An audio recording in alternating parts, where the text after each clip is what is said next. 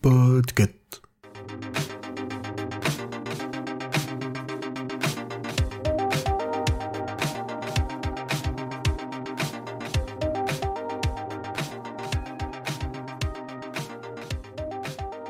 Amis du bon goût, bonjour et bienvenue dans ce nouvel épisode de Watchlist. Je suis Warion et aujourd'hui j'ai envie de vous parler d'une série de merde.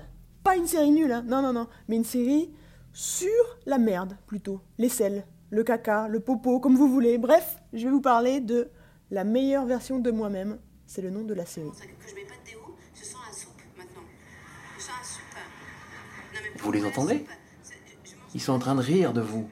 Non, mais c'est moi qui les fais rire, parce que c'est- moi qui me moque de moi. Non, vous avez pas compris. Ce sont eux qui se moquent de vous. Déjà, premier constat, ça y est, je l'ai trouvé, la série la plus cringe du monde. Et elle est française, mes amis Attention, hein, le mot cringe dans ma bouche, c'est pas péjoratif, forcément. Surtout que là, on parle d'un cringe assumé, revendiqué même, créé par la maîtresse du cringe, la reine de l'humour grinçant, the first of her name, the breaker of chain, mother of dragons Ah non, je, m'enflamme là. Enfin, je vous parle quand même d'une femme badass, la calicie du stand-up, Madame Blanche Gardin Applaudissements, applaudissements Qu'est-ce que vous faites comme métier? Ben, je, je suis euh, humoriste. Ah, ok.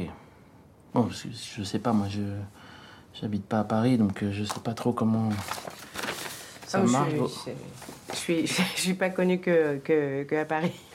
Je suis connue aussi, euh, enfin, même à New York. Et...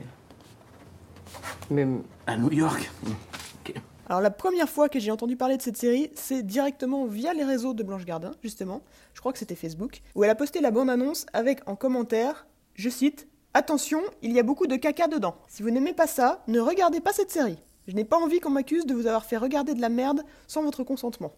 Voilà, vous êtes prévenus. Donc effectivement, ça commence par du caca, mais qu'est-ce que c'est exactement la meilleure version de moi-même? C'est une série tournée sous forme de documentaire, euh, donc un faux documentaire où on suit Blanche Gardin jouant donc son propre rôle. On commence en la retrouvant directement sortie de scène, une scène qui apparemment s'est bien passée, on la retrouve dans sa loge, et elle est prise de violents maux de ventre qui apparemment la font souffrir depuis pas mal d'années, c'est pas récent. Donc elle a des gros problèmes gastriques, la madame. Ça commence comme ça, c'est un bon speech, hein, vraiment on a envie de voir la suite, qu'est-ce qui va se passer? Ce qui se passe, c'est qu'après avoir consulté tous les gastro-entérologues de Paris, selon ses dires, elle décide, euh, un peu désespérée, de se tourner vers les médecines alternatives, elle va voir un naturopathe.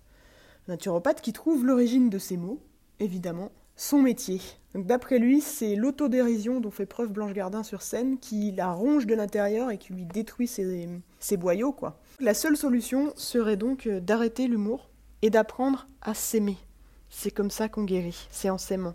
Donc fini les blagues, c'est mauvais pour la santé. Blanche Gardin, arrête l'humour, c'est le début de la série. C'est parti. Mais attends, mais on est chez les zinzins là. Il va falloir que tu ailles voir un médecin sérieux. Je vais te trouver J'ai vu quelqu'un. tous les moi. gastro-entérologues de Paris, maman. Qu'est-ce qu'il faut que je fasse de plus? Non, non, mais euh, euh, alors, il y en a un qui te dit qu'il faut que tu arrêtes ton métier. C'est ça? J'ai bien compris? Blanche. Qu'est-ce que je suis censée faire? Je comprends pas ce que tu me Mais dis. tu es censé réagir, tu es censé te, te foutre un coup de pied au cul et puis continuer à avancer. Non, mais oh C'est tout ce que tu sais faire, Blanche. Qu'est-ce que tu feras d'autre? C'est la seule chose que tu saches faire.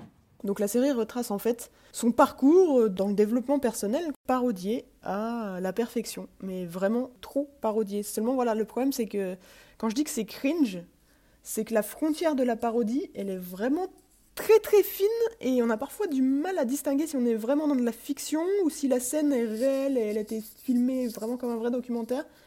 Tellement on retrouve des situations vécues dans la vraie vie, ou des discours qu'on a déjà entendus, et son personnage nous fait forcément penser soit à nous-mêmes, dans mon cas, ou, euh, ou des gens de notre entourage proche qui ont, un peu comme elle, envie de devenir la meilleure version d'eux-mêmes. C'est un peu une tendance actuelle. Pourtant, personne n'a envie de devenir euh, cette version de Blanche Gardin dépeinte dans la série, vraiment. et parmi les scènes perturbantes, je pense notamment à une scène en, en famille où Blanche Gardin explique à sa mère, sa sœur et son frère qu'elle est donc allée voir un naturopathe parce que, parce que tous les gastro-entérologues n'ont rien trouvé, qu'elle va changer de métier, etc. Elle explique tout ça. Et sa mère elle se met à l'engueuler sur ses choix et sur le fait que mais euh, tu sais rien faire d'autre, euh, c'est n'importe quoi. Et ça mène donc euh, l'anti-héroïne, on va dire, Blanche Gardin se retrouve à pleurer sur le canapé avec sa mère et ses frères et sœurs qui ne disent rien. Et c'est vraiment assez gênant, tellement ça. Ouais, on, on sent le vécu. On sent que, oui, c'est de la fiction, mais clairement, ça s'est passé pas loin de comme ça. Vous pouvez pas faire ça, au moins? Non, C'est pour Blanche? Non, désolé. Je pense aussi à une scène un peu plus légère, même clairement plus légère dans le taxi, où elle prend un taxi et donc le chauffeur de taxi part en monologue complotiste. Retranscription de 100% de mes trajets en taxi parisien, vraiment. donc l'ensemble de la série est drôle, c'est même très drôle, c'est percutant, mais c'est aussi parfois un peu dur à regarder, donc faut, s'accrocher. En gros, on suit en fait une femme qui est perdue, même carrément perdue, qui est en dépression, qui est désespérément en quête d'identité et qui, en voulant devenir la meilleure version d'elle-même, devient en fait la pire version pour les autres, surtout puisque les autres, elle les ignore, voire elle les méprise totalement. Et sauf que personne n'ose rien lui dire, à quelques exceptions près, mais je vais pas spoiler. Parce que, parce que bah, c'est difficile de critiquer quelqu'un qui brandit la bienveillance et la morale comme ça en étendard. Et je pense que c'est un peu la critique principale de la série, puisqu'en fait, chaque décision qu'elle prend sous l'impulsion de la bienveillance a finalement les conséquences inverses de ce qui est voulu. Et en fait, à trop vouloir euh, rendre les gens heureux, elle se rend pas compte qu'elle les fait souffrir, quoi. Donc, nouvelle mission, tu me trouves un homme de ménage. Voilà. Parce que je peux pas continuer, c'est pas cohérent que je continue de- d'exploiter une femme, en fait. Non, mais c'est ça. Ok. Et tu veux quoi comme genre? Enfin, un jeune, un vieux, un. Un mec discret, tu vois. Enfin, un mec, euh, tu sens pas qu'il rentre, tu sens pas qu'il sort, quoi. Donc, tu peux lui dire qu'on s'arrête Ouais. avec elle? Tu lui dis qu'on s'arrête. Tu penses pas que ce serait bien que ça vienne de toi? Enfin, moi je. Bah, je sais pas, Je parce que faire, hein, mais- justement, comme je suis une femme, j'ai pas envie que ce soit un truc euh, Ouais. humiliant pour elle. À interpréter. De... Oui. Ouais, je vois. Alors heureusement, malgré le côté cringe, en fait, les épisodes poussent de plus en plus loin le délire, et ce qui fait qu'en fait, le grotesque prend le pas de plus en plus sur le cringe, et ça offre vraiment une bouffée d'oxygène, parce que les deux trois premiers épisodes sont pas forcément faciles à digérer. Et je dis pas ça uniquement parce qu'on parle de caca et qu'on on voit du caca, hein. soyez prêts quand même. Mais ça s'allège en fait avec ce côté vraiment poussé à l'extrême où elle prend vraiment des décisions ridicules, ce qui en devient très drôle. Et la série compte au total 9 épisodes d'une trentaine de minutes à peu près chacun, et avec un final euh, étonnamment touchant. Donc je conseille quand même globalement de regarder, de s'accrocher jusqu'au bout. Après, c'est vraiment pas une série qui sera au goût de tout le monde, hein, on va pas se mentir. Laissez-lui une chance, tentez le truc. Si vraiment vous trouvez ça trop gênant, je comprendrai que vous arrêtiez, clairement. Mais ça m'intéresse de savoir euh, si d'autres personnes ont aimé la série, l'ont trouvée intéressante.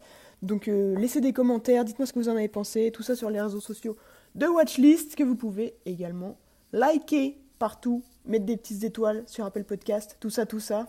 Et puis je vous embrasse, à la prochaine She's communicating with my followers on Instagram now, and she has the phone because I can't have uh, internet around because I have too much awareness now, and my vibration could break the internet.